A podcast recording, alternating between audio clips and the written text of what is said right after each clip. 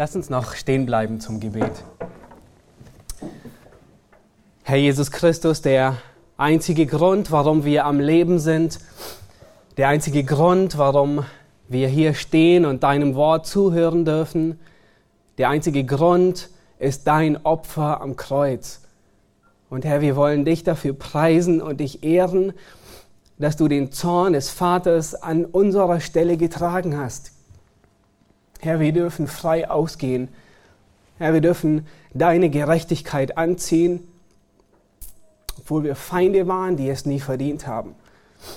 Herr, wir preisen dich dafür und geben dir die Ehre, Herr, und wir bitten, dass dein Wort dazu dient, dass wir erbaut werden, dass wir gestärkt werden, dass unsere Liebe zu dir wächst, dass wir dich mehr lieben, Herr, dass wir begreifen, was die Kraft des Evangeliums ist, die uns frei gemacht hat. Und gib du Gnade, dass wir ermutigt werden, Herr, einander zu dienen, in Liebe zu begegnen dich zu verherrlichen mit unserem Leben. Amen. Er dürft Platz nehmen.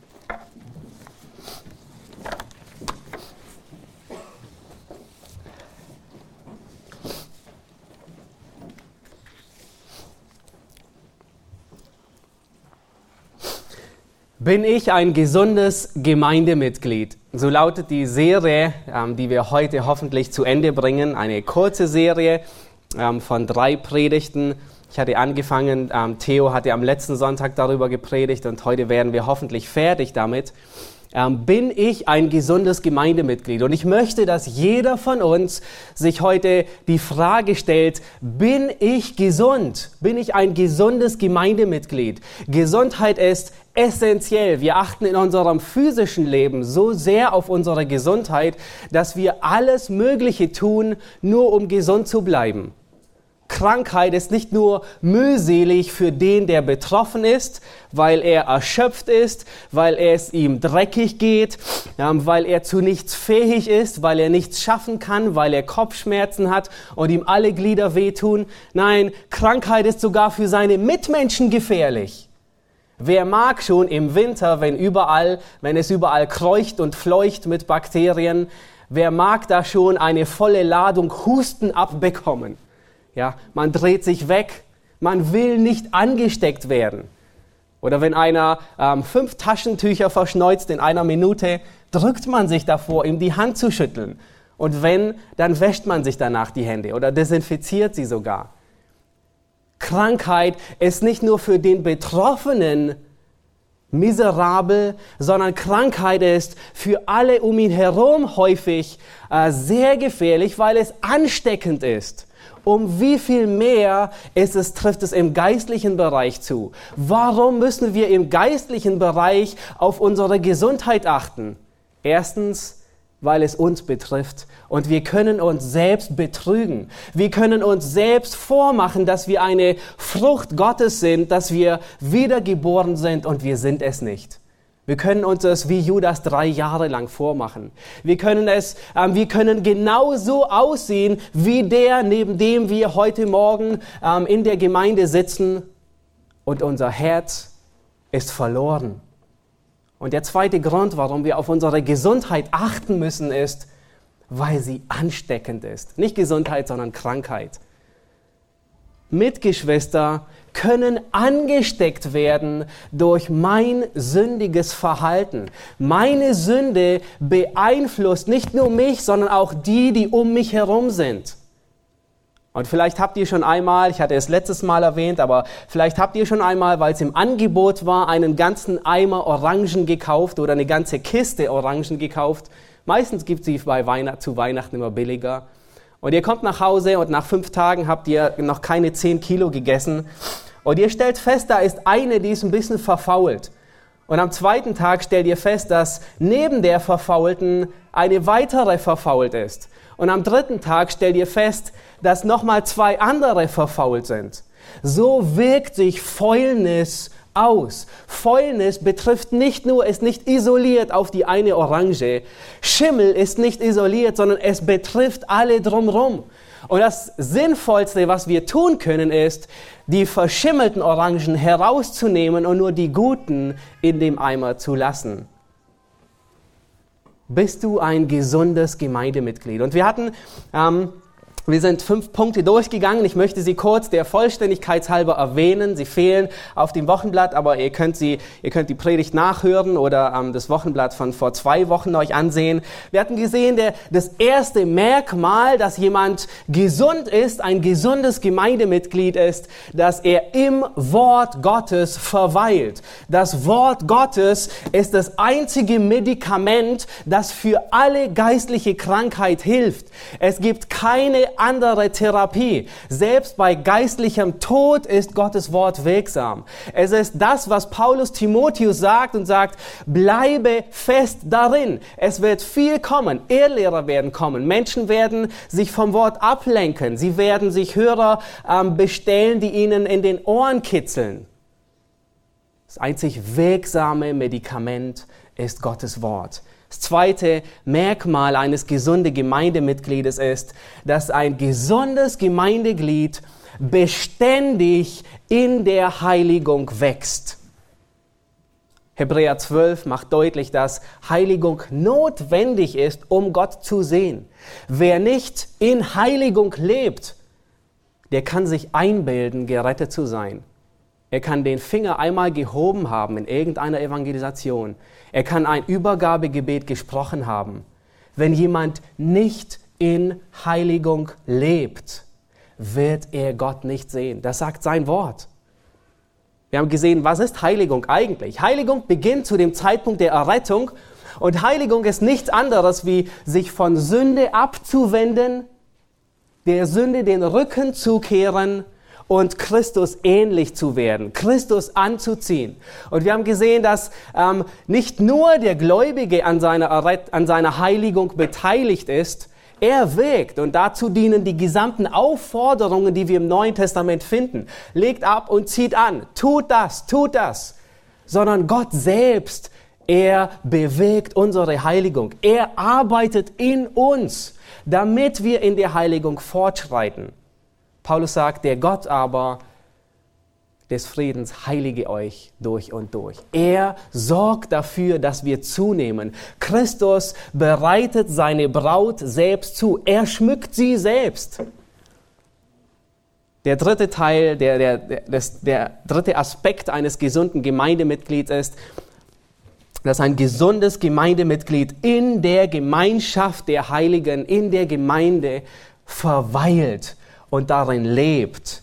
Es gibt eine direkte Beziehung zwischen Krankheit und Nichtsein im Gottesdienst. Wenn jemand fortwährend die Gemeinschaft der Gläubigen meidet, dann ist er nicht gesund. Nun, es mag unterschiedliche Gründe gehen. Ich spreche nicht davon, dass jemand arbeitet am Wochenende ähm, hin und wieder oder dass er krank ist oder schon alt und gebrechlich und nicht dabei sein kann, sondern von Menschen, die ähm, dabei sein könnten, aber es aus Bequemlichkeit vorziehen, nicht dabei zu sein weil sie die Gemeinschaft meiden, weil sie keine Freunde haben, weil sie es nicht mögen, dass man ihnen auf die Füße tritt, weil sie keine Verantwortung übernehmen möchten, weil sie nicht dienen wollen. Es gibt viele Gründe dafür. Und Theo hatte das letzte Mal gepredigt, ein gesundes Gemeindeglied dient aufopfernd. Er hatte ähm, sehr anschaulich, wer die Predigt nicht gehört hat, der muss sie unbedingt hören. Aus Matthäus 25, Vers 13 bis 30 hat er an den, ähm, an den Knechten, die diese Talente empfangen haben, sehr deutlich gemacht, dass jeder Gläubige selbstlos dient. Und jeder Gläubige, der eine Gabe empfangen hat, arbeitet, ist fleißig mit dieser Gabe und setzt sie ein für das Werk, für das Reich Gottes. 1. Petrus 4, Vers 10, da sagt Petrus, dient einander jeder mit der Gnadengabe, die er empfangen hat, als gute Haushalter der mannigfaltigen Gnade Gottes. Jeder Gläubige hat eine Geistesgabe empfangen. Und Gott gibt nicht jedem gleich viel, sondern Gott gibt nach der Kraft, wie viel man schaffen kann. Und die Geistesgabe dient dazu, dass du sie in der Gemeinde investierst, in der Gemeinde einsetzt, zum Nutzen der Gemeinde, zum Auferbau der Gemeinde. Jede, jede Gabe wird gebraucht, selbst die unscheinbarste. Keiner von uns ist vollkommen, keiner kann alles, beherrscht alles, sondern wir erkennen auch darin, dass wir aufeinander angewiesen sind. Wir lieben einander, weil wir unsere eigene Unfähigkeit sehen und weil wir sehen, dass Gott den anderen mein Leben gestellt hat, um meinen Mangel auszufüllen. Matthäus 24, wenige Verse vor dem Abschnitt, über den Theo gepredigt hatte, da heißt es, wer ist nun der treue und kluge Knecht, den sein Herr bei der Aufgabe findet, bei dem, was er ihm gegeben hat. Und mögen wir alle dazu gehören, dass wir die Talente, die Gott uns gibt, einsetzen zu seiner Ehre, dass wir ähm, allen Elan anwenden, um für Gottes Reich zu dienen. Und heute gehen wir ähm, weiter. Das fünfte Merkmal, das wir uns jetzt ansehen, ist, ein gesundes Gemeindeglied liebt selbstlos. Ein gesundes Gemeindeglied liebt selbstlos. Liebe ist das, was unserem Ego am stärksten im Wege steht. Das Ego und Liebe vertragen sich in keinerlei Weise. Lieben, um geliebt zu werden, ist nichts anderes wie ein, ein, ein Ausdruck des weiteren Egoismus. Aber selbstlose Liebe steht dem Egoismus diametral entgegen. Sie vertragen sich wie Öl und Wasser. Sie können nicht miteinander. Und 1. Korinther 13, ich werde das Kapitel nicht vorlesen, nur einiges daraus zitieren, aber 1. Korinther 13 wird nicht umsonst das hohe Lied der Liebe genannt. Und äh, Wayne Mack, er sagt, jeder, der sich mit diesem Kapitel auseinandersetzt, um zu lernen, wie er liebt, das setzt er gleich mit einer Operation am offenen Herzen. Das tut weh.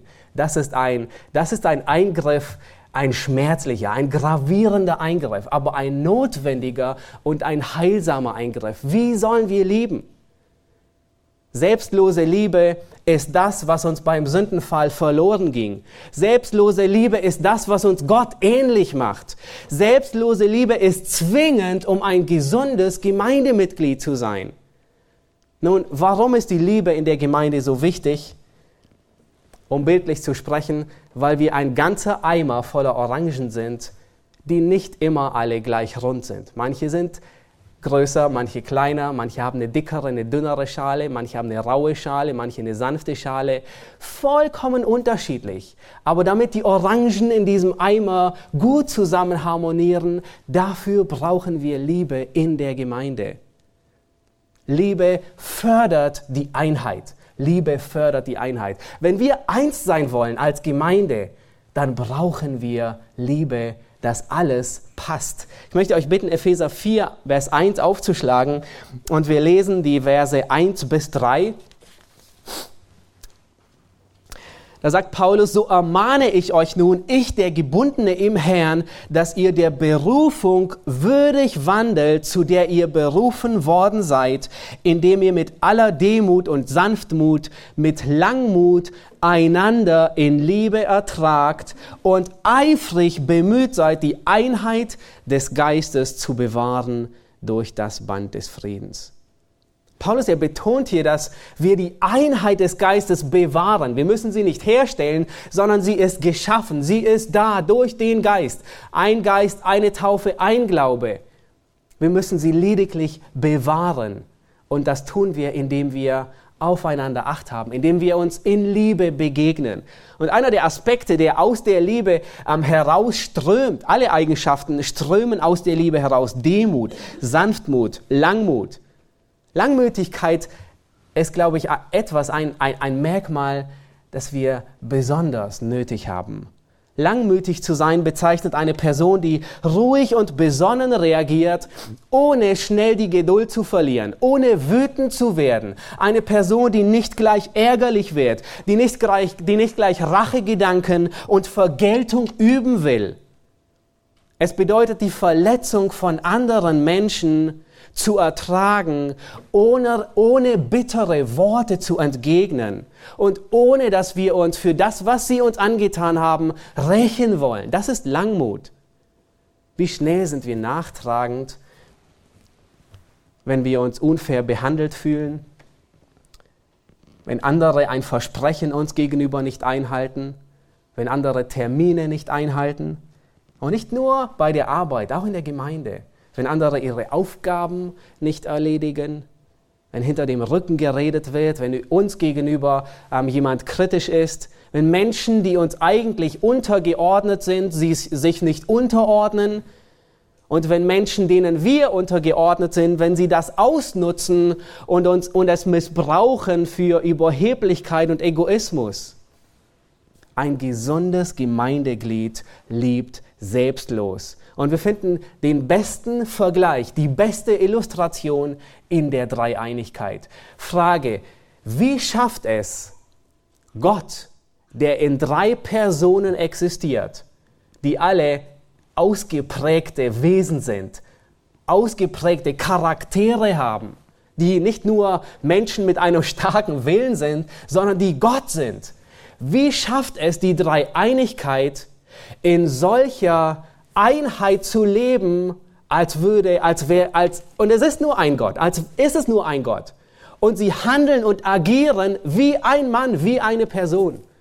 Und die Antwort ist, weil vollkommene Liebe zwischen ihnen herrscht. Liebe ist der Nährboden der Einheit. Liebe fördert die Einheit. Und wir sehen das Beispiel bei Gott selbst. Weil Gott langmütig ist gegen jedermann, deswegen sollen wir langmütig sein. Sprüche 16, Vers 32 beschreibt einen Langmütigen als einen Menschen, der sich selbst unter Kontrolle hat. Da heißt es Sprüche 16, 32, besser ein Langmütiger als ein Starker und wer sich selbst beherrscht, als wer eine Stadt bezwingen kann. Das heißt, was, was Salomo hier sagt, ist, es ist um Meilen besser, wenn du dich selbst beherrschen kannst, wie wenn du eine ganze Stadt kontrollieren kannst. Der Nutzen, dich selbst zu beherrschen, ist größer, wie eine ganze Stadt unter Kontrolle zu haben. Und in Jona 4, Vers 2, da ähm, beschreibt, wird diese Langmut Gottes beschrieben. Und es war genau die Eigenschaft, die Jona auf die Palme brachte. Er sagte, ich wusste, dass du ein gnädiger, barmherziger Gott bist, langmütig und von großer Gnade und das Unheil reut dich. Das ist unser Gott. Und das ist der Grund, warum wir alle noch am Leben sind. Das ist der Grund, warum keiner ausgerottet ist, warum keiner ähm, jetzt schon in der Verdammnis gelangt ist. Weil Gott langmütig will und wartet, bis alle gerettet werden. Johannes geht so weit, dass er die Liebe zum Bruder als ein Merkmal ansieht, ob jemand gerettet ist oder nicht. 1. Johannes 3, Vers 1 sagt er, wir wissen, dass wir aus dem Tod zum Leben gelangt sind, denn wir lieben die Brüder. Warum bin ich gesund als Gemeindemitglied, wenn ich selbstlos liebe? Weil ich dann weiß, dass ich aus Gott geboren bin. Johannes sagt, wer den Bruder nicht liebt, bleibt im Tod. Das ist ein Merkmal. Und das zeigt uns, ob wir im Glauben sind oder nicht. Das zeigt uns, ob wir gesund sind oder nicht. Das zeigt uns, ob wir ähm, faul sind, ähm, Fäulnis an uns haben, ob wir Schimmel an uns haben, ob wir tot sind oder ob Leben in uns ist. Im, Johannes, in, in Johannesbrief spricht er über 14 Mal immer wieder von der Liebe zueinander. Warum das? Warum betont Johannes so sehr die Liebe zueinander? Es wird sogar gesagt, selbst auf seinem Sterbebett, die eine, einige der letzten Worte, die Johannes gesagt hat, ist, bleibt in der Liebe. Ähm, habt Liebe untereinander. Warum betont er es so sehr? Weil es die Liebe ist, die uns Gott gleich macht. Weil es die Liebe ist, die uns ähnlich macht zu Gott. Gott ist Liebe und wenn wir lieben, dann beweisen wir, dass wir aus Gott geboren sind. Und ich möchte, dass du darüber nachdenkst, wie begegnest du als Gemeindemitglied heute nach, nach dem Gottesdienst, vielleicht auch während dem Gottesdienst und in Zukunft den anderen Gemeindemitgliedern aus Liebe entspringen alle anderen Eigenschaften wie Gnade und Barmherzigkeit und Vergebung und Langmut. Wenn ich meine Geschwister liebe, dann rechne ich ihnen das Böse nicht zu. Wenn ich sie liebe, dann vergebe ich Fehler. Wenn ich sie liebe, dann bin ich nicht nachtragend, dann halte ich nicht Sünden von vor fünf Jahren immer noch ganz frisch im Kurzzeitgedächtnis. Wenn ich meinen Nächsten liebe, dann beneide ich ihn nicht, dann suche ich nicht meinen Vorteil. Liebe geht sogar so weit, dass meinen Bruder zu lieben bedeutet, ihn mit Sünde zu konfrontieren. Liebe fördert nicht nur die Einheit, sondern Liebe fördert die Reinheit der Gemeinde. Ich konfrontiere meinen Bruder, weil ich ihn liebe. Ja, du bist deines Bruders Hüter. Wer tut das? Tun das die Ältesten? Nein. Lass uns Galater 1, Vers 1 und 2 nicht nur Galater 6, äh, Galater 6, Vers 1 und 2 aufschlagen. Da sagt Paulus, Brüder, wenn auch ein Mensch von einem Fehltritt übereilt wird, so bringt ihr, die Geistlichen, einen solchen im Geist der Sanftmut wieder zurecht. Und dabei gib auf dich selbst acht, dass nicht auch du versucht wirst. Einer trage des anderen Lasten und so werdet ihr das Gesetz des Christus erfüllen. Welches ist das Gesetz des Christus? Einander zu lieben. Wenn wir einander die Lasten tragen, dann erfüllen wir das Gesetz Christi. Nun habt ihr beobachtet, was, mit was Paulus hier das Lastentragen gleichsetzt? Was spricht er im ersten Vers an? Fehltritte von den anderen. Nun, wie trage ich die Last des anderen? Nicht nur, indem ich für ihn bete, dass er wieder gesund wird, dass er eine gute Arbeitsstelle bekommt. Nein, sondern ich trage die Last des anderen, indem ich ihn auf einen Fehler aufmerksam mache und ihm helfe, den zu vermeiden. Das ist, was Paulus hier sagt. So erfüllen wir das Gesetz des Christus. Probleme können nicht einfach gelöst werden, dass man sie ignoriert. Zeit, Halt, Eile, Wunden ist, ist die dümmste Aussage, die je gemacht werden kann. Sünde muss konfrontiert werden. Das ist die beste Möglichkeit, unsere Liebe zu Geschwistern auszudrücken. Nun, damit meine ich nicht die Blutgruppe K wie Kritik, die manchen in ihren Arterien fließen haben, dass man konstant und nur kritisiert und, jedem, und jemandem alles vorhält, was einem nicht passt. Nein, das meine ich nicht, sondern ich meine, was Sprüche 27, Vers 6 sagt, wo es heißt, treu gemeint in die Schläge dessen, der liebt. Überreicht die Küsse des Hassers. Das heißt, wenn ich jemand anderen liebe, dann weise ich ihn hin auf die Fehler. Jeder von uns braucht Menschen um sich herum, die ihm sagen, wo etwas nicht in Ordnung ist. Ich brauche es, jeder von uns braucht es. Warum brauchen wir es? Weil wir häufig einen blinden Fleck haben. Und den nennt man so, weil er so ist, blind. Man sieht ihn nicht. Wir sehen manchmal unser Versagen nicht. Es kann sich ein Muster der Sünde einschleichen und wir bemerken es gar nicht. Und so brauchen wir jemanden, hoffentlich gleich unser Ehepartner, der, der uns beobachtet von morgens bis abends. Aber auch gute Freunde, ähm, die uns lieb haben und die uns darauf hinweisen. Ein weiterer Grund, dass wir jemanden brauchen, der uns auf das Hühnerauge tritt, ist, dass wir manchmal wissen, wo wir falsch liegen und manchmal wissen wir Dinge, die wir korrigieren sollten in unserem Leben, aber wir denken, es ist nicht so schlimm. Wir, wir sehen es nicht als erste Prioritätsstufe an. Aber wenn jemand anderes dasselbe beobachtet in meinem Leben, oh, dann merke ich, okay, jetzt ist Alarmbereitschaft, jetzt muss ich etwas ändern in meinem Leben. Es fällt nicht nur mir auf, sondern sogar dem anderen. Deswegen brauchen wir liebevolle Menschen, die aufeinander acht geben. Liebe ermutigt Geschwister und Liebe verbreitet einen angenehmen Duft. Liebe ist der Duft der Gemeinde. Liebe ist der Duft, den wir hier einatmen und ausatmen.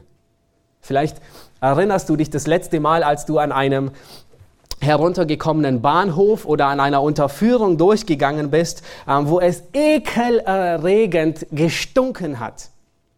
Und keiner von uns hält sich auch nur einen Moment länger auf, wie unbedingt nötig. Wir beeilen uns sogar. da durchzukommen. Aber jeder von uns ist gerne in einem Raum, in dem es wohl duftet, in dem es angenehm riecht, eine frische Brise den ganzen Raum erfüllt. Ein frisch gebackener Kuchen, wo der Duft schon meterweit heraufströmt. Oder ein Parfum, das frisch versprüht wurde. Zu dem Duft in unserer Gemeinde trägt jeder bei, der ein- oder ausgeht. Nicht mit der Marke von seinem Deodorant, sondern mit seinem Verhalten zueinander. Liebe ist wie ein wohlduftendes Parfum. Liebe hinterlässt einen angenehmen Duft. Der Duft der Liebe soll jede Gemeinde charakterisieren. Dem einzigen, dem dieser Duft nicht schmeckt, ist der Teufel, der Feind unserer Seelen. Aber wenn jedes Mitglied, wenn jeder von uns darauf achtet, eine gute Duftwolke zu hinterlassen, dann ist es ein Vorgeschmack des Himmels auf Erden. Und das ist, was die Gemeinde sein soll. Die Gemeinde soll Christus auf Erden repräsentieren. Das ist das beste Zeugnis, weil daran wird die Welt erkennen, dass wir Gottes Kinder sind. Im Gegensatz dazu ist Lieblosigkeit und Selbstsucht wie ein schimmliger Geruch in einer Orangenkiste, der in die Nase sticht förmlich. Lass uns danach streben, keinen Schimmel zu verbreiten, keinen kein ekligen Geruch zu hinterlassen, sondern den Geruch der Liebe mitbringen und ihn auf andere ähm, und, die, und, und, und andere damit anstecken. Ein gesundes Mitglied liebt selbstlos. Ein junger ähm, Professor von einem Bibelkolleg, äh, Bibelkolleg ähm, er, äh, er war Pastor einer kleinen Gemeinde in Jerusalem und ähm, er hatte Schwierigkeiten, ähm, Menschen, vor allem Feinde, selbstlos zu lieben. Ähm, es gab eine Zeit, in der ähm, äh, die israelischen Soldaten ganz besonders auf Terroristen Acht gaben und, und wirklich unangemeldet jeden Palästinenser kontrollieren, anhalten konnten, nach seinen Personalien fordern konnten, ähm, stundenlang festhalten, ohne Grund. Und es ging diesem jungen Mann, Johanna hieß er, wirklich gegen den Strich. Und er, es, es, es erregte in ihm Angst und es erregte in ihm Zorn, einfach willkürlich angehalten zu werden, die ganze Zeit, manchmal stundenlang festzusitzen, die ganze Zeit nach den Papieren gefragt zu werden. Und er wurde, ihm wurde bewusst, dass es keine biblische Reaktion war, dass er nicht so handelte, wie sein Herr gehandelt hatte. Und so begann er und ihm wurde bewusst, dass, dass, dass selbstlose Liebe kein Gefühl ist, sondern eine Entscheidung. Selbstlose Liebe beginnt mit einer Entscheidung und wird dann zu einem Gefühl, niemals andersherum. Und so entschied er sich, dass er diesen Soldaten die ihn wirklich schikanierten, in Liebe begegnen will. Und er begann erst widerwillig, aber ähm, er hatte einen guten Einfall und ähm, äh, es gab einen, ein Traktat mit Jesaja 53, dem leidenden Knecht, und er ähm, druckte es auf äh, Hebräisch und auf Englisch aus und, und schrieb ganz groß darüber, echte Liebe. Und jedes Mal, wenn er angehalten wurde von einem dieser Soldaten, ähm, sagte er, kann ich mit dir, kann ich mit dir darüber reden? Kann ich dir das hier geben? Und weil es hebräisch war, waren die, Hebrä die israelischen Soldaten nicht ablehnend. Vor allem, weil es aus ähm, ihren heiligen Schriftrollen kam. Und nach, viel, nach mehreren Monaten bemerkte Johanna etwas und er sagte, seine Einstellung zu diesen Soldaten hat sich vollkommen geändert. Es war ein Prozess, sagt er, den er nicht augenblicklich gemerkt hat, aber er hat festgestellt, dass seine alten Empfindungen, sein Alter, sein, sein Zorn und sein Wut gegen diese Soldaten aufgehört hat. Es war nicht plötzlich, aber schleichend hat er festgestellt, wenn er jetzt durch dieselbe Straße demselben Soldaten begegnete, hat er bei sich selbst beobachtet, dass er jetzt betet, dass Gott diesen Soldaten ihn anhalten lässt, damit er ihm von der Liebe Christi mitteilt und ihm sie kundtut. Das ist selbstlose Liebe. Manchmal brauchen wir Ideen, wie wir dies verwirklichen. Manchmal brauchen wir, wir müssen es erkennen, wir müssen einen Entschluss treffen und sagen, ich, ich erkenne, das ist nicht richtig. Die Art und Weise, wie ich meinem Nächsten begegne, ist nicht wirklich liebevoll. Möge Gott Gnade geben, dass wir wirklich bewusst daran arbeiten, diesen Duft der Liebe zu verbreiten, anstatt diesen ekligen, stechenden Geruch des Schimmels. Siebte Merkmal eines gesunden Gemeindemitgliedes ist, ein gesundes Gemeindemitglied folgt nach. Ein gesundes Gemeindemitglied folgt nach. Die Gesundheit einer Gemeinde hängt nicht nur von der Leiterschaft ab, sondern von gesunden Mitgliedern. Und ob eine Gemeinde wächst oder zugrunde geht, ist nicht nur von der Leiterschaft abhängig, sondern von der Einstellung der Mitglieder. Ob eine Gemeinde ihre Leiter von Herzen annimmt oder ablehnt, äh, welche Haltung die Gemeinde zu den Ältesten, zu, der, zu den Leitern hat, dies beeinflusst, wie sich die Mitglieder in die Gemeinde investieren.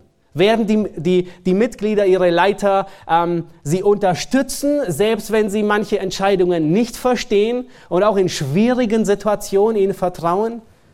Oder werden sie sie in der Luft zerreißen, sobald sie nur einen Fehler machen und etwas schief geht? Und wir erleben das gerade hautnah mit in einer anderen Gemeinde, in einer ähm, verbundenen Gemeinde. Und im letzten Jahr tauchten dort wirklich sehr große Schwierigkeiten auf. Für eine kleine Gemeinde war es ein heftiger Sturm. Und dieser Sturm, er hätte das, das zarte Pflänzchen ähm, beinahe entwurzeln können. Aber die ganze Gemeinde stellte sich hinter ihre Ältesten und unterstützte und betete für sie. Und die Schwierigkeiten, selbst jetzt Monate später, sie sind noch nicht alle vorbei. Aber die Gemeinde, sie hat den Sturm überlebt, sie hat das Zeugnis bewahrt, sie ist dadurch gewachsen, gefestigt und zusammengewachsen. Wie ein Baum, der durch einen Sturm noch tiefere Wurzeln bekommt, so ist diese Gemeinde stark geworden darin. In 1. Thessalonicher, ich möchte euch bitten, diesen Abschnitt aufzuschlagen. 1. Thessalonicher 5, Vers 12, da, da beschreibt Paulus, wie sich Gemeindemitglieder den Ältesten zu verhalten haben. Und da sagt, da sagt er, wir bitten euch aber, ihr Brüder, dass ihr diejenigen anerkennt, die an euch arbeiten und euch im Herrn vorstehen und euch zurechtweisen. Nun, wie können wir das tun, dass wir unsere Ältesten, diejenigen, die uns vorstehen, die uns leiten, dass wir sie ehren, dass wir sie achten, wir bringen ihnen herzliche Liebe entgegen.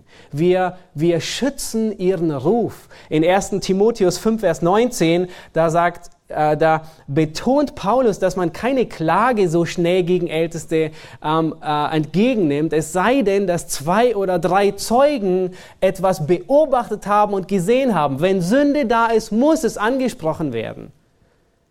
Wie unterstützen wir das, dass wir Ältesten, ähm, dass wir sie ehren, indem wir belehrbar sind. Die Hauptaufgabe der Ältesten ist zu lehren, die, auf die Gesundheit der Schafe zu achten und diese zu weiden. Ich möchte euch bitten, Hebräer 13, ich glaube, das ist die wichtigste Stelle in diesem Zusammenhang, Hebräer 13, Vers 17 aufzuschlagen. Und es ist eine Stelle, bei dem nicht nur jedem Ältesten ein kalter Schauer über den Rücken läuft, sondern auch jedem Gemeindemitglied. Da sagt der Schreiber, gehorcht euren Führern und fügt euch ihnen, denn sie wachen über eure Seelen als solche, die einmal Rechenschaft ablegen werden, damit sie das mit Freuden tun und nicht mit Seufzen, denn das wäre nicht gut für euch. Der Schreiber, er geht hier sogar noch weiter. Er sagt nicht nur anerkennen und ehren, ja, ja, ist schon gut. Nein, sondern er sagt, gehorcht ihnen, fügt euch ihnen. Gehorsam und Unterordnung den Ältesten ist unerlässlich, um ein gesundes Gemeindemitglied zu sein. Wenn du gesund sein willst und dich nicht unterordnen kannst, dann hast du große Schwierigkeiten. Dann bist du nicht gesund. Beim EBTC, da haben wir ähm, häufiger treffen wir auf Schüler, die manchmal aus kränkelnden Gemeinden kommen und sehr häufig stellt sich da die Frage, muss man sich unterordnen, selbst wenn, auch dann, wenn sie unbiblische Entscheidungen treffen, die Ältesten? Muss man sich unterordnen, auch dann, wenn die Ältesten selbst geistlich nicht reif sind, wenn sie keine Vorbilder sind, auch dann, wenn sie ihre eigentliche Aufgabe nicht wirklich ausüben? Muss man sich auch dann unterordnen? Und die Antwort ist, die biblische Antwort ist ein entschiedenes Ja. Solange du in dieser Gemeinde bist, musst du dich der Leiterschaft der Gemeinde unterordnen, weil es eine von Gott gegebene Ordnung ist. Gott will, dass jeder Gläubige Unterordnung lernt. Wir finden im Neuen Testament, da sagt Petrus, dass Frauen sich sogar ihren ungläubigen Männern unterordnen. Nun, soll ich das wirklich tun? Er ist ungläubig, er ist mir gar kein Vorbild. Ja, Petrus sagt, ordne dich selbst den Ungläubigen unter. Und Paulus ermahnt uns, jeden Gläubigen, dass wir uns der Staatsgewalt unterordnen. Selbst dann, wenn sie Steuergelder verschwenden, selbst dann, wenn die Staatsgewalt gottlos ist, wenn sie atheistisch ist, selbst dann, wenn sie Entscheidungen trifft, die, die 180 Grad mit dem Wort Gottes im Gegensatz steht. Dem Kaiser sollte man sich auch dann unterordnen und ihm auch dann Steuern bezahlen, auch wenn es zur Dekadenz des römischen Reiches führte, zum Niedergang. Die Unterordnung geht aber nur so weit, wie es im Einklang mit der Schrift steht.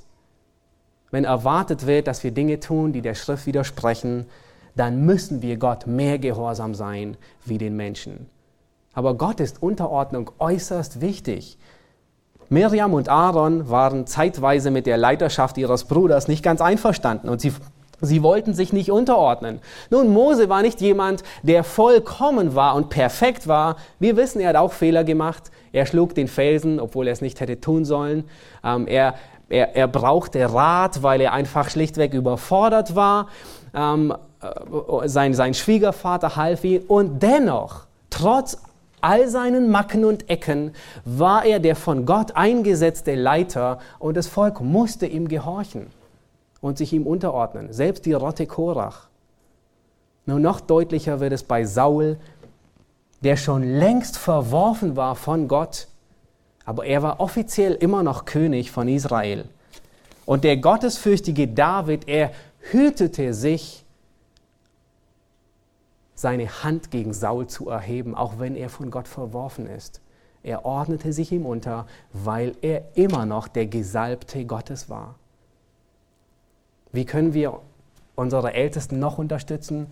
Ähm, gleich der nächste Vers im, in, im Hebräerbrief macht deutlich, dass wir für sie beten sollen, damit sie ähm, ihren Wandel in Ehren führen, ihren Dienst gut ausrichten können. Und ich möchte jetzt nicht, dass ihr mich falsch versteht. Ich sage dies, vor allem diesen Aspekt wegen der Unterordnung zu den Ältesten nicht, nicht, weil es ein Problem wäre in unserer Gemeinde, zumindest nicht so viel ich weiß. Ähm, wir, vielmehr ist das Gegenteil der Fall. Wir erfahren ähm, so viel Unterstützung, so viel Ermutigung, ähm, so viel ähm, Fürsprache, wo Leute sagen, wir beten für euch, wir sind dankbar für euch. Und ich möchte das betonen. Ich sage, dass das, die, die Betonung liegt nicht darauf, dass es ein Problem ist, aber wir müssen uns immer wieder daran erinnern, was das Wort lehrt, was biblisch ist, um daran festzuhalten, um darin bestärkt zu werden. Und das ist so unglaublich motivierend zu sehen, dass viele dazu beitragen, die, die Ältesten, die Leiter sich ihnen unterordnen, sich, ähm, äh, sie ehren, äh, für sie beten ähm, äh, und, und für sie eintreten und wirklich auch hingegeben dienen. Gott hat die Leitung der Gemeinde zum Segen jedes einzelnen Mitgliedes eingesetzt. Und damit sie den Dienst effektiv, damit sie wirklich ihren Dienst gut erfüllen können, deswegen brauchen sie Ermutigung und Unterstützung in der Gemeinde. Das achte Merkmal eines gesunden Gemeindemitgliedes ist, ein gesundes Gemeindemitglied ermüdet nicht im Gebet. Ein gesundes Gemeindemitglied ermüdet nicht im Gebet. Vielleicht fällt es euch auf, wenn ihr Bibelstellen lest über das Gebet, dass immer wieder eine besondere Illustration für das Nichtbeten gebraucht wird. Wie beschreibt die Bibel Nichtbeten? Müde zu werden im Gebet.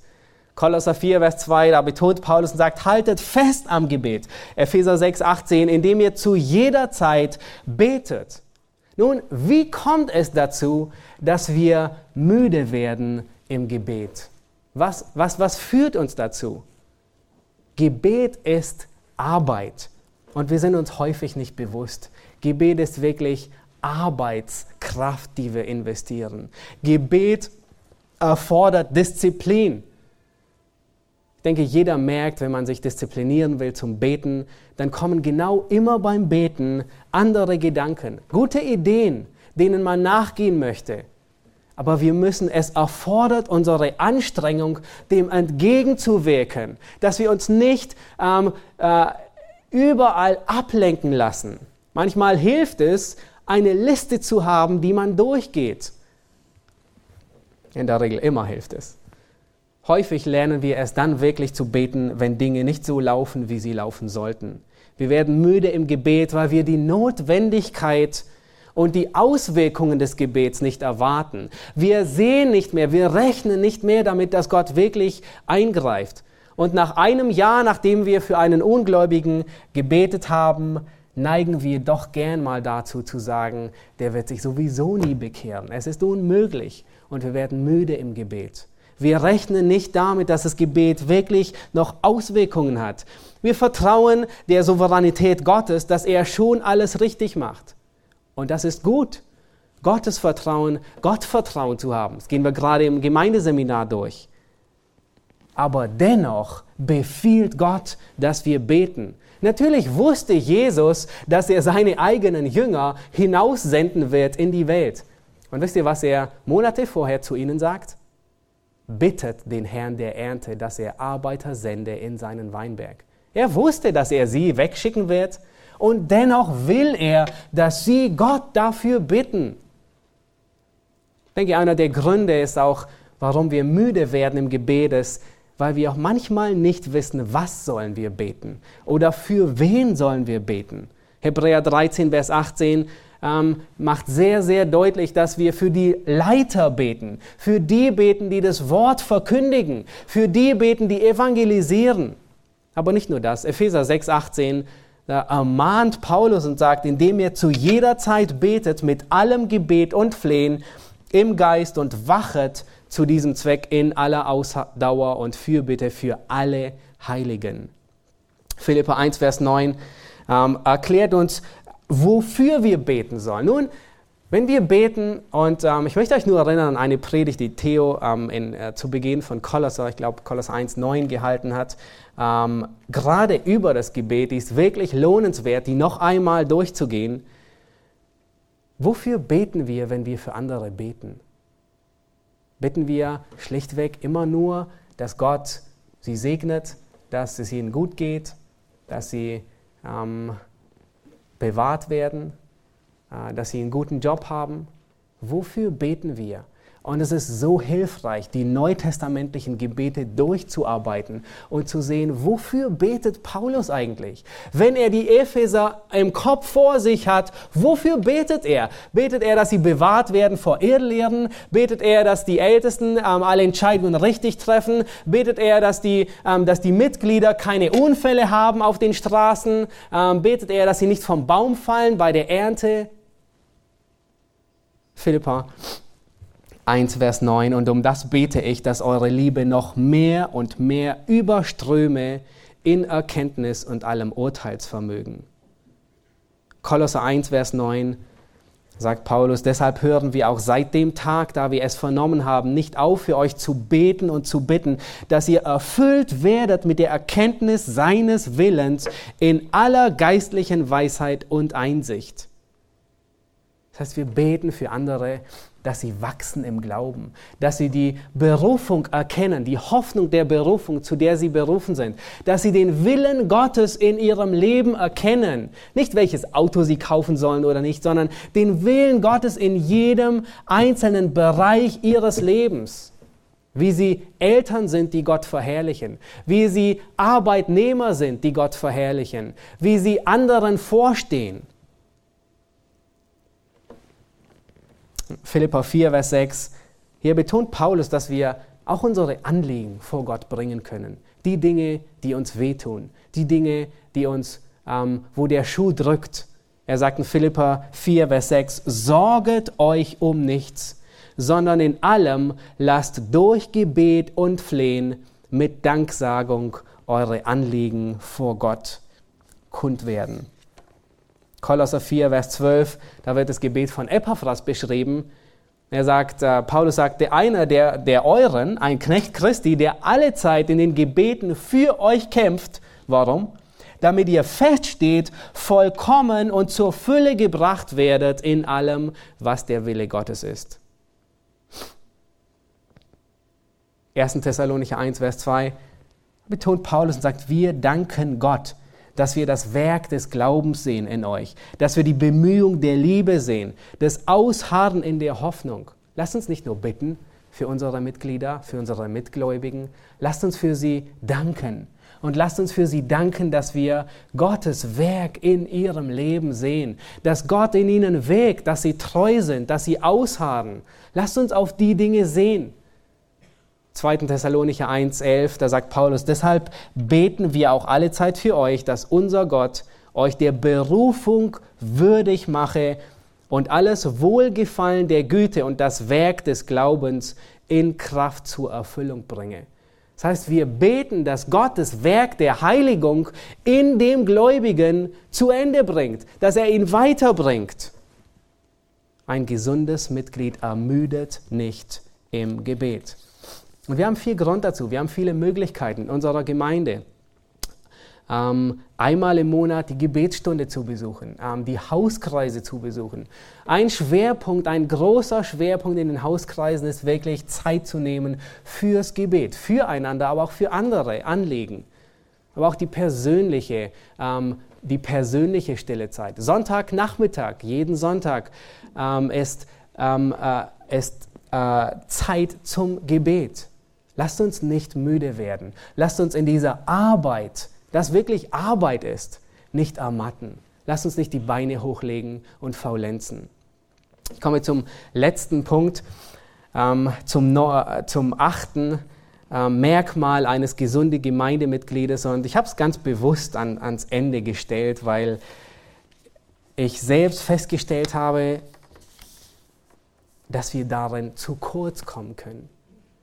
Ein gesundes Gemeindemitglied braucht das Evangelium jeden Tag. Ein gesundes Gemeindemitglied braucht das Evangelium jeden Tag. Nun, vielleicht erscheint dir das etwas seltsam und du denkst, ich bin schon zehn Jahre gläubig. Wozu brauche ich noch das Evangelium? Der einzige Grund, warum, das, warum ich das Evangelium brauche, ist, dass ich es anderen weitergebe. Aber nein, das ist nicht wahr.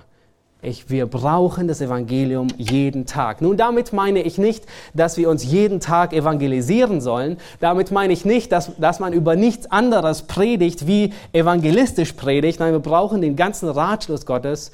Aber ich meine, dass wir als Gläubige es notwendig haben, jeden Tag im Evangelium zu bleiben.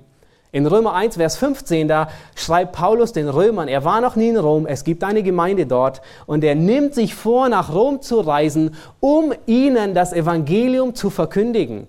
Will Paulus einer bereits existierenden Gemeinde, wo schon Gläubige sind, das Evangelium verkündigen? Noch einmal? Ja, genau das will er.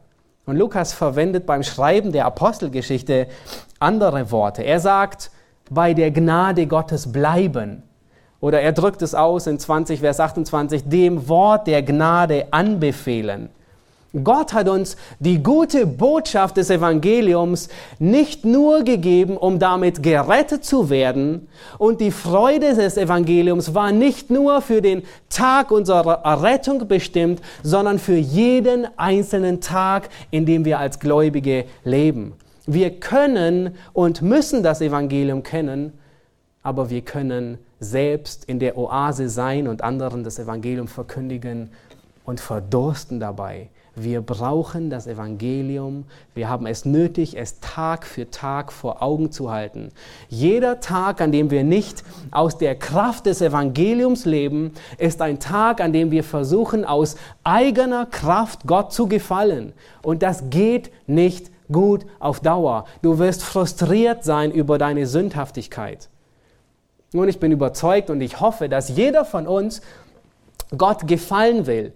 Wir wollen Gottes Wohlgefallen. Wir wollen, dass Gott freundlich auf uns blickt und wir wollen, dass Gott zufrieden mit uns ist. Richtig?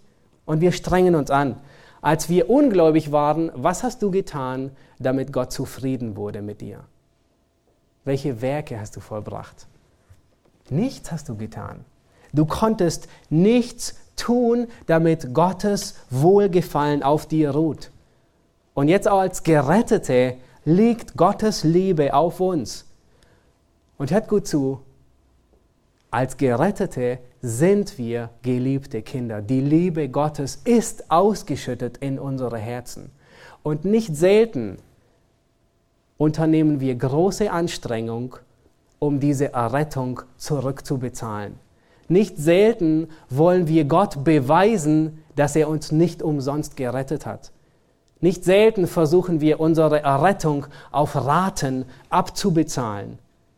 Wir wollen uns die Liebe Gottes erkaufen, indem wir uns anstrengen, sündlos zu sein. Hört sich das gut an? Nun, es hört sich sehr nach Heiligung an, was auch richtig ist.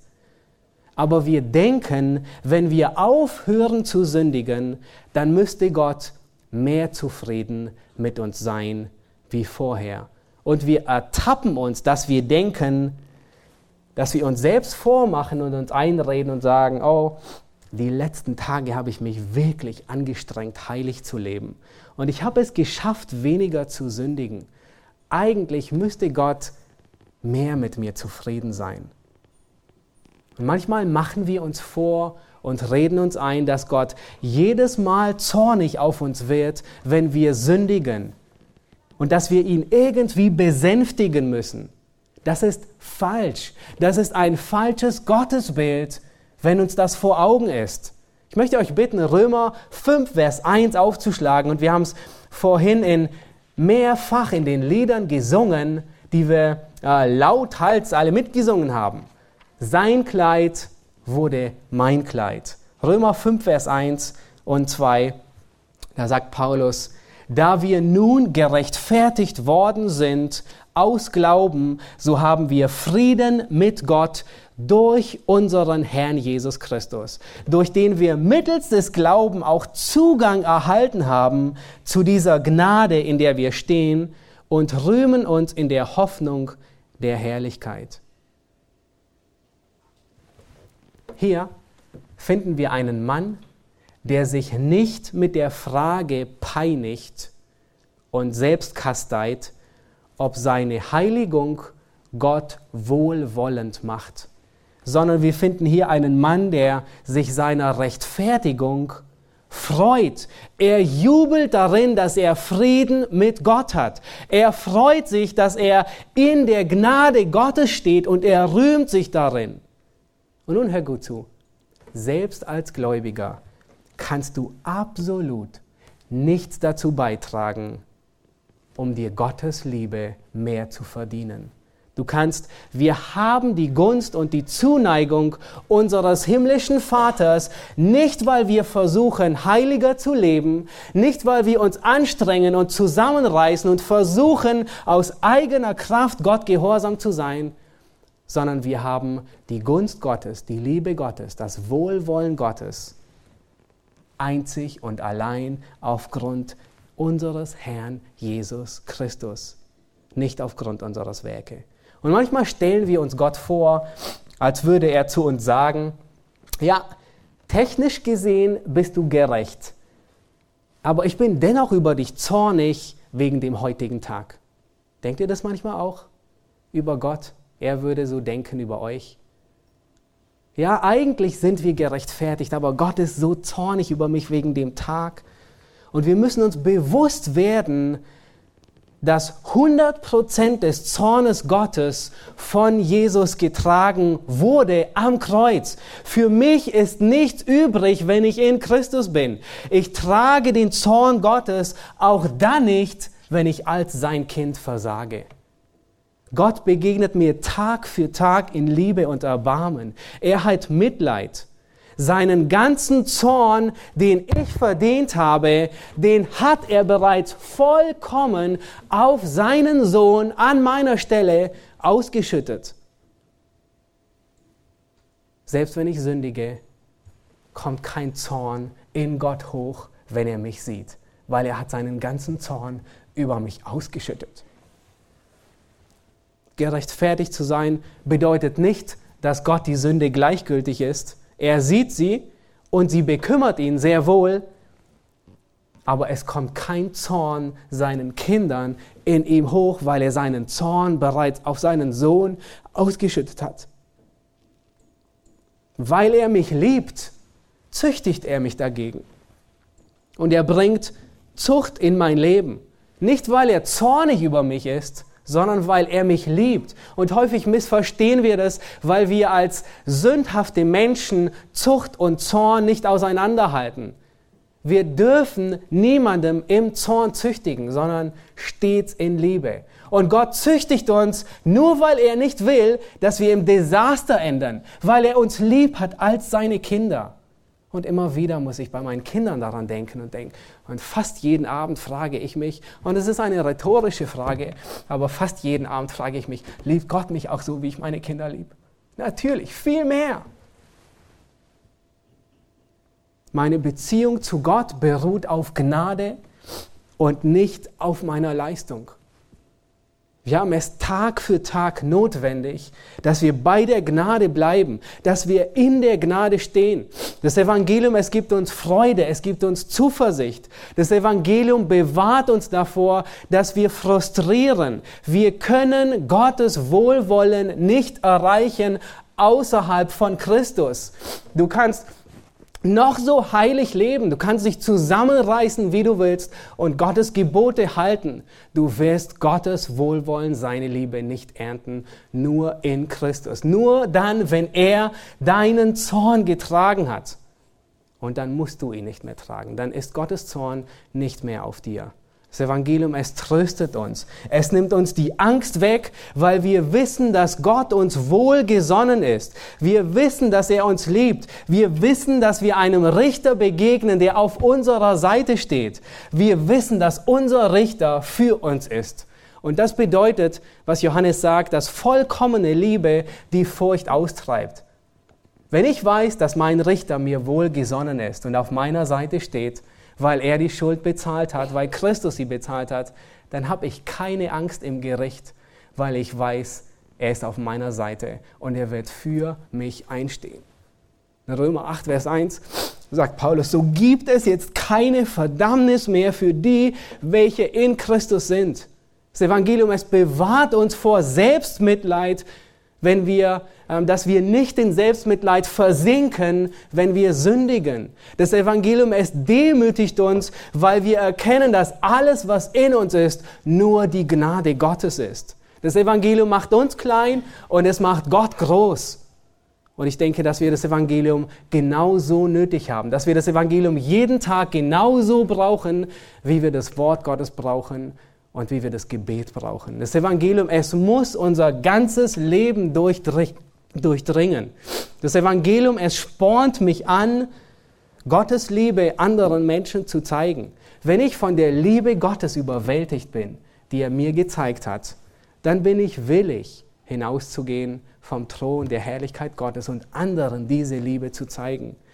Wenn ich, wenn ich erkannt habe, welche Sünde Gott mir verziehen hat, wenn ich erkannt habe, dass er selbst als Gläubiger, wenn ich versage, dass er keinen Groll und keinen Zorn über mich ausschüttet, dann werde ich mir auch bewusst und dann motiviert es mich, meinem Nächsten zu begegnen und ihm langmütig zu sein und ihm seine Sünde, sein Versagen nicht vor Augen unter die Nase zu reiben.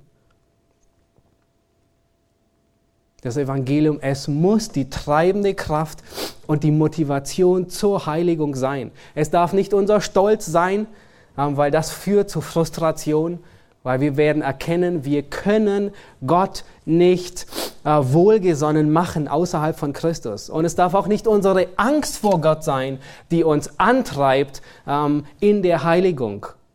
Aber wir bleiben hier nicht stehen. Das Evangelium, es erinnert uns, dass es Menschen um uns herum gibt, die noch nicht frei sind vom Zorn Gottes, die das Evangelium immer noch brauchen. Der Feind der Seelen, er will uns einschüchtern, dass wir kein Zeugnis geben. Und er tut es häufig noch nicht einmal durch, durch Verfolgung. Allein schon der Gedanke, komisch zu sein, ist für uns beklemmend und schüchtert uns ein, wirklich mutig Zeugnis zu geben. Lass uns darum beten, dass Gott uns Kraft, Mut und Freimütigkeit gibt, Zeugnis zu geben. Plane es ein, das Evangelium nicht nur für dich zu behalten, auch wenn wir es jeden Tag brauchen, sondern es weiterzugeben an andere. Und ich komme zum Schluss und ich möchte, dass jeder von uns sich heute prüft und erst dann seine Diagnose stellt. Bin ich ein gesundes Gemeindemitglied? Du kannst dir die Merkmale, die wir haben, ähm, sehr gerne auf, ein, auf ein, eine Kartei schreiben und in deine Bibel legen. Erinnere dich von Zeit zu Zeit ähm, nachzugucken, was bedeutet es, ein gesundes Gemeindemitglied zu sein. Bin ich gesund oder kränkle ich dahin? Bin ich vielleicht sogar schon ansteckend für andere und, und gebe meine sündhaftes meine Sündhaftigkeit, mein Wandel in Sünde an andere weiter? Macht sich meine Fäulnis breit auf andere? Ein gesundes Gemeindemitglied, das verweilt im Wort Gottes. Ein gesundes Gemeindemitglied, das wächst beständig in der Heiligung. Es verharrt in der Gemeinschaft der Gläubigen. Es dient aufopfernd. Es liebt selbstlos. Ein gesundes Gemeindemitglied. Es folgt nach es ermüdet nicht im Gebet und es braucht das Evangelium jeden Tag. Lasst uns danach streben, dass wir in unserer Gemeinde dazu beitragen, einen angenehmen Duft der Gesundheit zu verbreiten und keinen stechenden Geruch der Fäulnis und des Schimmels. Amen. Lasst uns aufstehen und ich möchte zum Beten.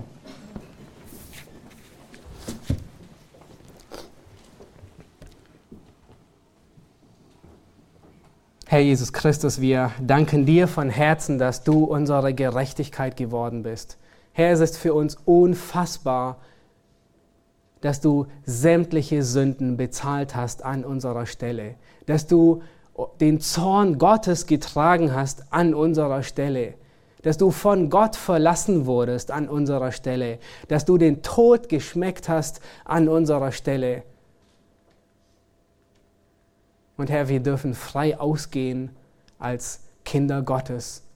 Wir dürfen deine Gerechtigkeit anziehen. Wir dürfen deine Gerechtigkeit vorweisen, wenn wir vor Gott stehen. Eine Gerechtigkeit, die nicht aus uns kommt, sondern von dir. Und wir wollen dich dafür preisen und dich ehren. Himmlischer Vater, wir danken dir, dass du deine Liebe in uns eingegossen hast. Herr, dass ähm, wir deine geliebten Kinder sind, dass wir uns nicht vor dir fürchten brauchen. Herr, noch nicht einmal, wenn wir versagen als deine Kinder. Noch nicht einmal dann, wenn wir es zu kurz kommen mit deinem Wort.